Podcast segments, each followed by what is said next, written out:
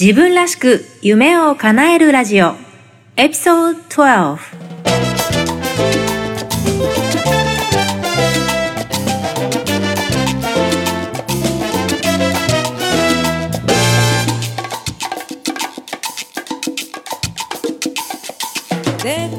自分らしく夢を叶えるラジオ。この番組は自分の強みを活かしながら自分が本当に欲している生活をデザインして形にしていくことをテーマにお送りしています。皆さんこんにちは、サンディエゴメイです。今日もアメリカはカリフォルニア州サンディエゴよりお届けしています。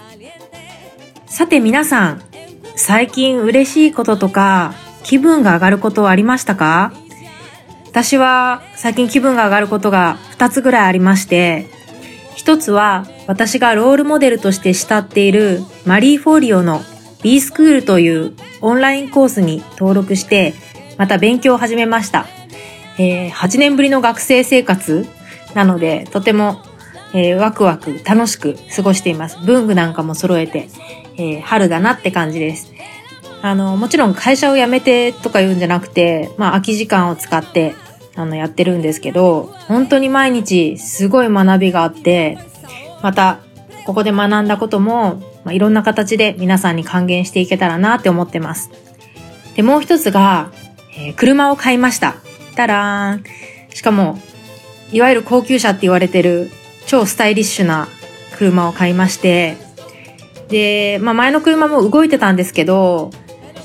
いわゆるまあ新しい、そしていい車っていうのを経験してみたかったんですね。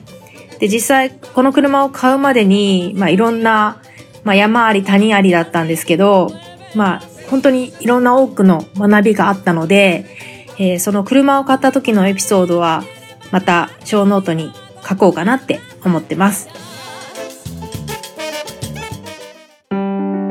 自分らしく夢を叶える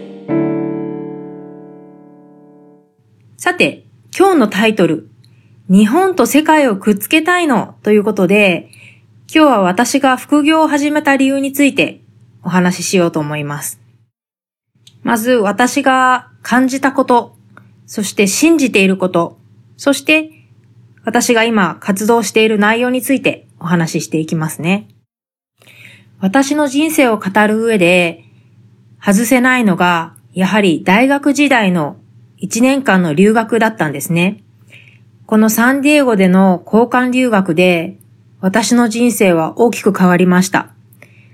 あの1年間がなかったら今私はここにいないと断言できます。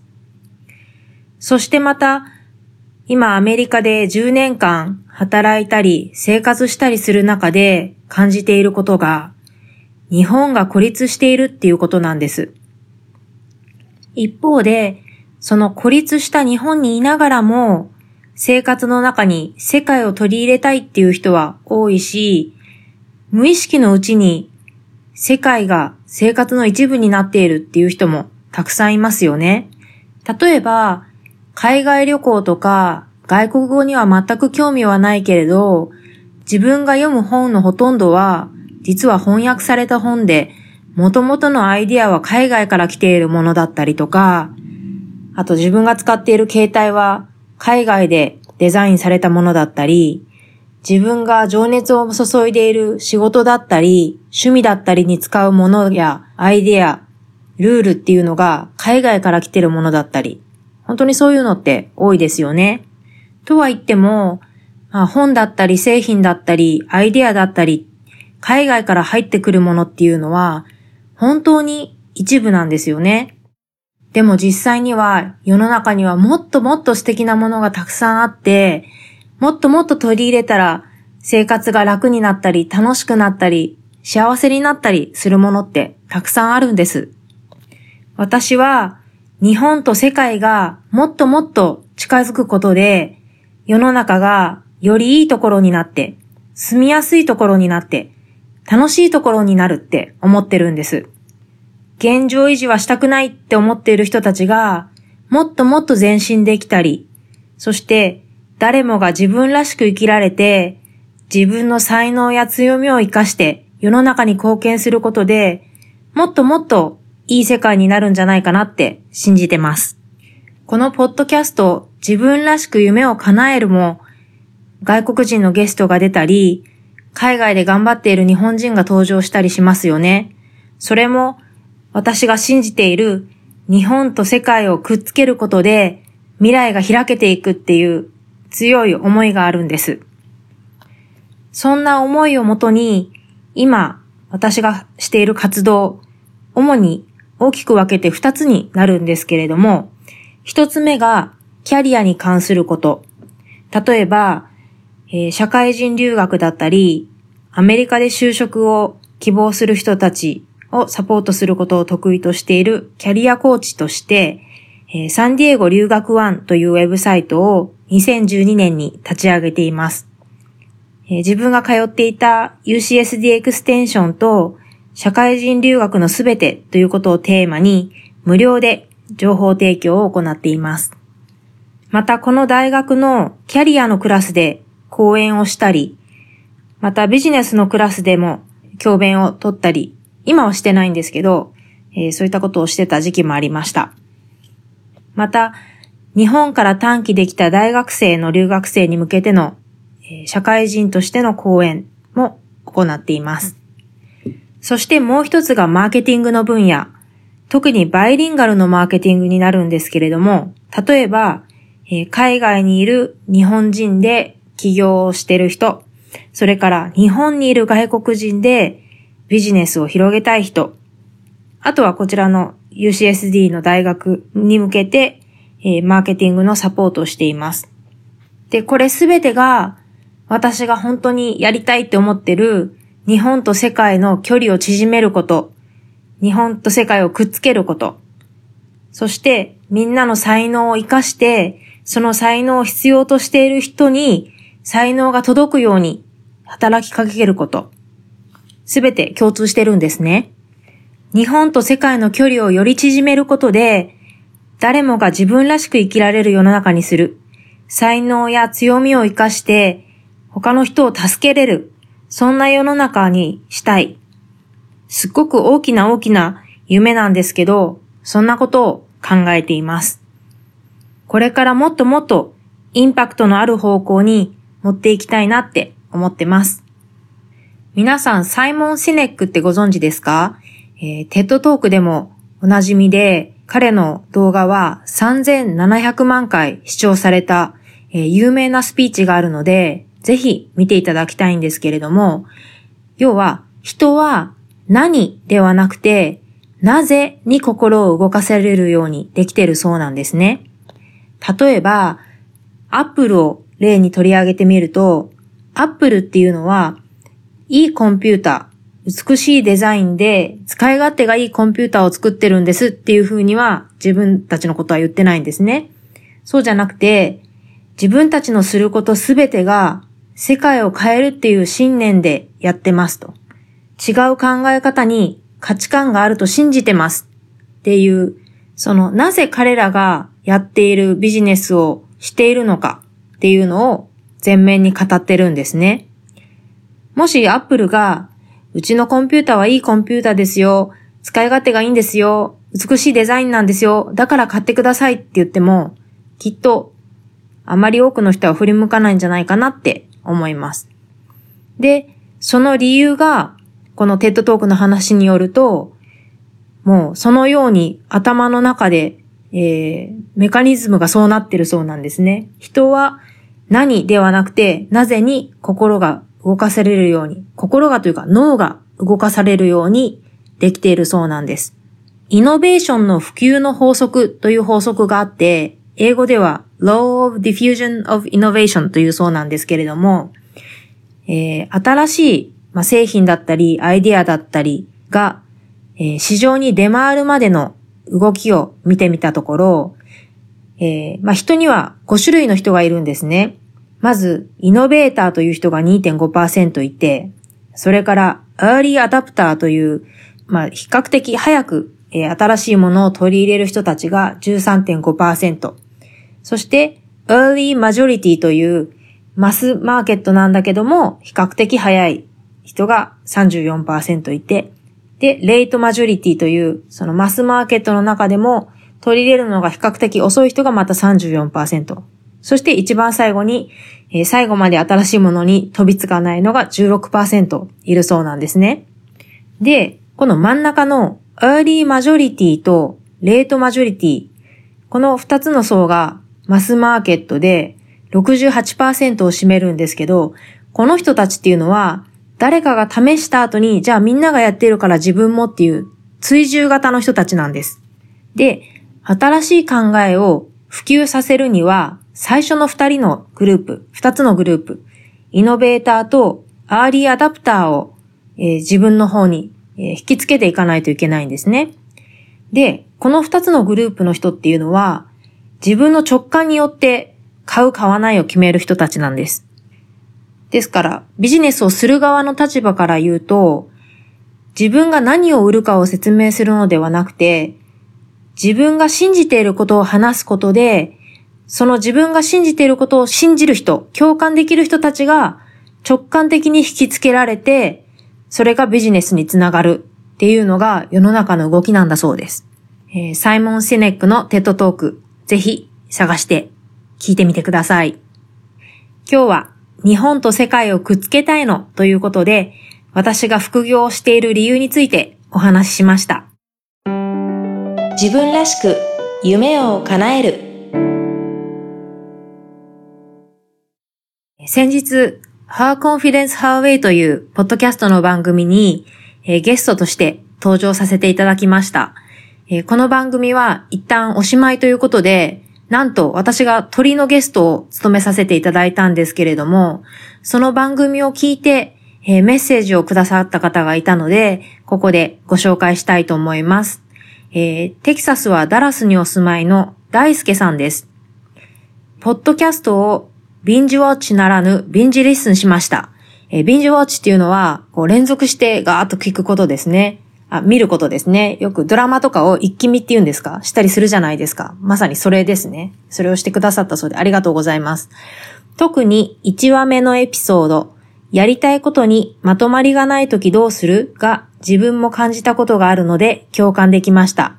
そうですね。これ私が、えー、すごく興味のあるテーマの一つで、マルチな情熱を持つ人って、いろんな情熱に引っ張られて、まとまりがなくなってしまうことがあるんですよね。で、それをどう一つにまとめていくか。これができれば、もうゴールは一つなので、まっすぐそのゴールに向かって突っ走れるっていうお話をしました。で、大輔さんは、えー、将来は副業、そしていずれ起業に興味があるということなんですね。だけど、まあいろんなことに興味があってまとまりがつかないっていうのがお悩みなんだそうです。いずれは副業や起業に挑戦して自分の強みを活かしながら自分らしい道を模索するのが目標なんだそうです。えー、そんな大輔さんにも、えー、先ほどご紹介した、えー、 TED Talk のサイモン・シネックさんの、え動画をおすすめします。あるいは、もし本が良ければ、えー、Start with Why という本が出てますので、ぜひ読んでみてください。それと、まあ、マルチな情熱を持つ人に対しては、私も今後も情報を発信していきたいと思ってるんですけれども、副業とか起業をするにおいて、やっぱり目標が明確になってるっていうことが力なんですよね。clarity is power ですよね。だから、えー、これちょ、大輔さんにももう、えー、お伝えしてるんですけど、皆さんにも一緒に考えていただきたくて、4つの質問をあげたいと思います。まず1つ目、英語でいきますね。後で日本語で言います。まず1つ目が、Why do you wanna start a business? どうして起業したいのか？どうして副業したいのか？これを、えー、まず、紙に、というかジャーナルに、ノートに、手帳に書き出してみてください。1番、どうしてビジネスがしたいのか？2番、What's the story behind your business? その自分がビジネスを始めるにあたっての物語というか、ストーリーは何かですね。そして3番目、Why should your business exist? Whose life businesses are going to change as a result of it? えー、どうしてあなたのビジネスが存在する必要があるのか存在意義は何かえー、誰の生活やビジネスが結果として変わるのかですね。そして4番、What future vision of the world will you and your business help bring to life? まあ、自分のビジネスがどんな将来のビジョンをもたらすのか、生活にもたらすのかですね。すごく大きな質問なんですけど、この大きななぜを明確にしておくと、その自分が今後ビジネスを進めていくうちにブレないんですよね。やっぱりブレブレになっちゃうと、特に他の人が成功してる姿とか、他の人のやり方を見て、あああれかっこいいなとかってすると、本来自分が求めてたもの、自分が本来、えー、目標にしていたゴールが、ブレブレになってしまってなかなかたどり着かなくなっちゃうんですよね。だし、途中でやっぱりビジネスをしてると辛いこともたくさんありますよね。拒否されることもあるし、トラブルもあります。そんな時に乗り越えるには、やはりこの大きな、なぜ、なぜやるのか、何のためにやるのか、どんな社会的な貢献ができるのか？っていうのを考えてみると、より成功に、効率的に早く近づけるんではないでしょうか。ポッドキャスト、自分らしく夢を叶えるラジオ。えー、先週もお伝えしたんですが、キャリアというカテゴリーでランクインしてたんですが、今なんとランキング落ちまして214位ぐらいをうろうろしておりました。残念。まあでもね、それでもちゃんとこの番組名が載るぐらいに皆さんに聞いていただけてるっていうことで本当に嬉しいです。ありがとうございます。えー、リスナーの方をより多く増やして、より多くの人に、えー、自分だから叶えられる理想的な生活を手に入れてほしいって思ってます。そして、より多くの人が自分の才能とか強みを活かしていくことで、他の誰かがきっと救われるんですね。で、そうすることで、今住んでいる私たちのこの場所が、よりいいところに、楽しいところに、住みよいところになっていくと思います。私の友人で、まあ起業とかはしてなくて、お勤めをしているお友達がいるんですけれども、そのお友達は、親戚の方が本を出したいと言い出して、編集者の役割をすることになったそうなんですね。で、もともとそういうプロジェクトマネジメントとか得意そうだなと思ってたんで、適任だねっていうような話をしてたんですけど、実は大学時代にやりたいって思ってた仕事が編集者の仕事だったそうなんですね。で、彼女が言ってたのが、えー、白川桃子さんという方が言ってた言葉で、本当にやりたいことがある人は結局何をしていてもやりたいことに向かって押し流されていく。素敵な言葉ですよね。でもこれ本当にそうだなって思いました。実は私は大学時代に将来なりたいものは、えー、アナウンサー、番組のアンカーだったんですね。で、今、こう言って、えー、ポッドキャストではありますけども、えー、番組のアンカーとして、えー、こうやって皆さんにお話ができているので、これも回り回って自分がやりたいことに向かって押し流されていってる証拠なのかなって思いました。この私の友達の例のように、やっぱり本業で違うことをしていても、自分の強みとか特技を活かす方法ってあるんですよね。で、それがお金になるかならないかって全然大事じゃないと思うんですよ。まあもちろんお金になったら嬉しいけども、それで助かる人って本当にたくさんいると思うんですよ。で、例えば、いや、もう編集者なんて世の中にたくさんいるし、私なんかがやらなくてもいいでしょうって思うかもしれないけど、それは違うんですよね。